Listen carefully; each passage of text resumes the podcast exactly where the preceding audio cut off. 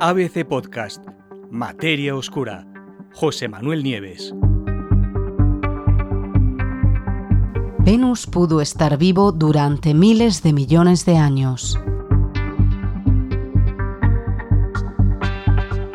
Hace miles de millones de años, cuando el sistema solar todavía era muy joven, uno de sus planetas disfrutaba de un clima templado. Sus cielos eran azules, había grandes cantidades de agua corriendo y formando mares y ríos por toda la superficie. Pero ese mundo privilegiado no era la Tierra, era Venus. En la actualidad, sin embargo, las cosas han cambiado muchísimo. Es la Tierra la que hoy dispone de agua en abundancia y tiene un rango de temperaturas que hacen posible el florecimiento de la vida.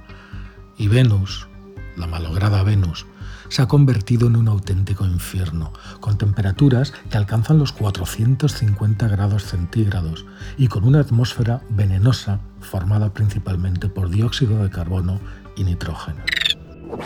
¿Qué provocó este cambio tan drástico? Los dos mundos, Venus y la Tierra, tienen un tamaño muy parecido y también tienen una masa y un volumen muy similares. Por eso se les considera como planetas gemelos. Nacieron casi al mismo tiempo y están hechos de las mismas cosas. Pero, dadas sus actuales condiciones de infernales que reinan allí, saber cómo era Venus en el pasado es algo que, desde luego, resulta una tarea muy complicada. Por ejemplo, sabemos que su actual superficie es relativamente joven. Tiene apenas, digo apenas, porque la Tierra y Venus tienen unos 4.000, 4.500 millones de años. Y la superficie actual de Venus tiene solo entre 300 y 700 millones de años, es decir, es reciente. Y los datos que han recabado las diferentes misiones espaciales que han ido hasta allí sugieren que en algún momento su atmósfera tuvo mucho más agua de la que contiene en la actualidad. Es decir, por lo que sabemos, Venus podría haber tenido abundante agua líquida en su superficie, haber tenido placas tectónicas y un clima templado y estable. Hay estudios incluso que indican que el clima de Venus pudo haber sido más estable todavía que el de la Tierra primitiva.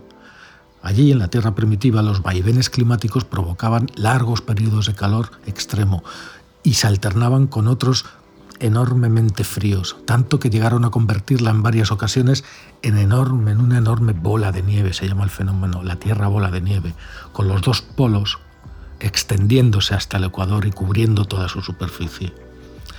Desde luego, hay varias teorías que tratan de explicar qué es lo que llegó, qué es lo que llevó a, Venus a esta transformación tan brutal. ¿Cuáles son esas teorías? Pues algunas de ellas nos dicen que lo que pasó fue que el Sol se fue calentando gradualmente y que eh, ese, ese calentamiento habría ido aportando cada vez más calor a Venus, que habría estado cada vez más caliente y que solamente habría disfrutado en el pasado de un corto periodo de habitabilidad. Otras teorías, sin embargo, dicen que súbitamente, desde el interior del planeta, hace unos 4.000 millones de años, apareció, surgió todo un océano de magma y de lava y gases de efecto invernadero que cambiaron por completo el, plan, el mundo, dejándolo como, como lo vemos ahora. ¿no? Pero ahora hay un nuevo estudio que se acaba de publicar en, una revista científica especializada norteamericana. Lo han hecho investigadores del Instituto Goddard de Estudios, Espaciales de la NASA y lo que han hecho ha sido presentar pruebas, evidencias, de que un extenso océano de aguas poco profundas, pero muy, muy grande, muy, muy extenso, pudo persistir en Venus con condiciones aptas para la vida durante por lo menos 3.000 millones de años y lo que es más, hasta tiempos relativamente recientes. ¿Qué pasó?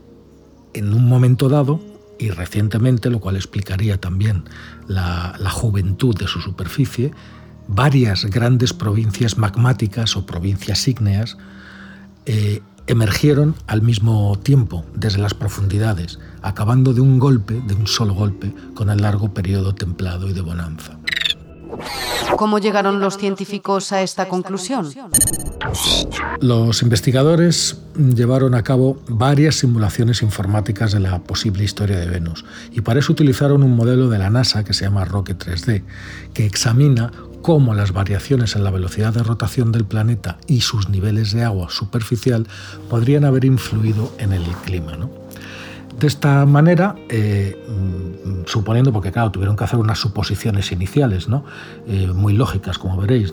De hecho, los científicos supusieron, para hacer estas simulaciones, partieron de la base de que la atmósfera primitiva de Venus era fría y rica en carbono, como era la de la Tierra primitiva, el planeta gemelo, y que su velocidad de rotación era lenta. Eh, de esta forma y aplicando estos criterios, los científicos descubrieron que el clima de Venus podría haber permanecido estable durante la mayor parte de sus 4.000 millones de años de historia, es decir, cerca de 3.000 millones de años. Y eso desde luego se opone frontalmente a la teoría que os he contado antes sobre el calentamiento gradual del Sol. Para estos científicos, las erupciones simultáneas de las grandes provincias ígneas tuvieron lugar en tiempos recientes, durante los últimos cientos de millones de años, y podrían haber provocado un efecto invernadero absolutamente salvaje y desbocado, liberando de forma casi simultánea y repentina ingentes cantidades de dióxido de carbono a la atmósfera la superficie se secó muy rápidamente y eso podría haber llevado al planeta, a Venus, a un nuevo tipo de dinámica entre eh, dinámica química entre el interior y el exterior del planeta, cómo se comunican el interior y el exterior, con la aparición de grandes masas de basaltos en la superficie, que justamente es lo que se ve hoy y que además tienen la particularidad de que son auténticos sumideros de oxígeno. ¿Podría suceder en la Tierra algo parecido? Todos nos preguntamos eso. Un mundo que durante miles de millones de años pudo ser parecido a la Tierra, pudo tener condiciones de vida, tenía mares y océanos como hoy tiene la Tierra, ¿nos podría pasar a nosotros también? Bueno, pues que sepáis que ese fenómeno de la irrupción de provincias ígneas, que son grandes regiones de, de magma que salen a la superficie, aunque no de forma tan drástica, también está sucediendo, ha sucedido en el pasado en la Tierra. Aquí, en nuestro planeta, las grandes provincias ígneas han ido surgiendo secuencialmente a lo largo de la historia de la Tierra, pero de una forma aleatoria y por supuesto no todas al mismo tiempo.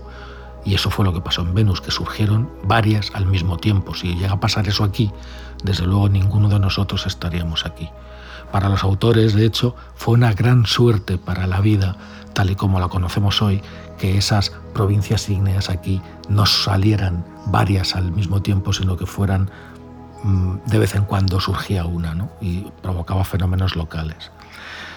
De todas formas, y después de todo lo dicho, hay que señalar que no sabemos aún lo suficiente sobre el interior de Venus como para estar absolutamente seguros de que ese estado final que podemos ver hoy sea el producto directo de estos procesos internos. Es muy probable, pero no totalmente seguro.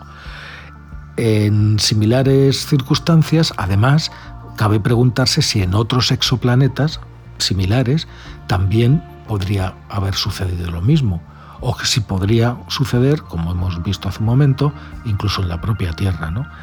Para responder a todo eso, los científicos necesitan estudiar más a fondo la superficie de Venus cosa que además se va a hacer porque hay prevista una misión para los próximos años eh, con, destino a Venus y que nos ayudará a terminar de perfilar esta preciosa historia.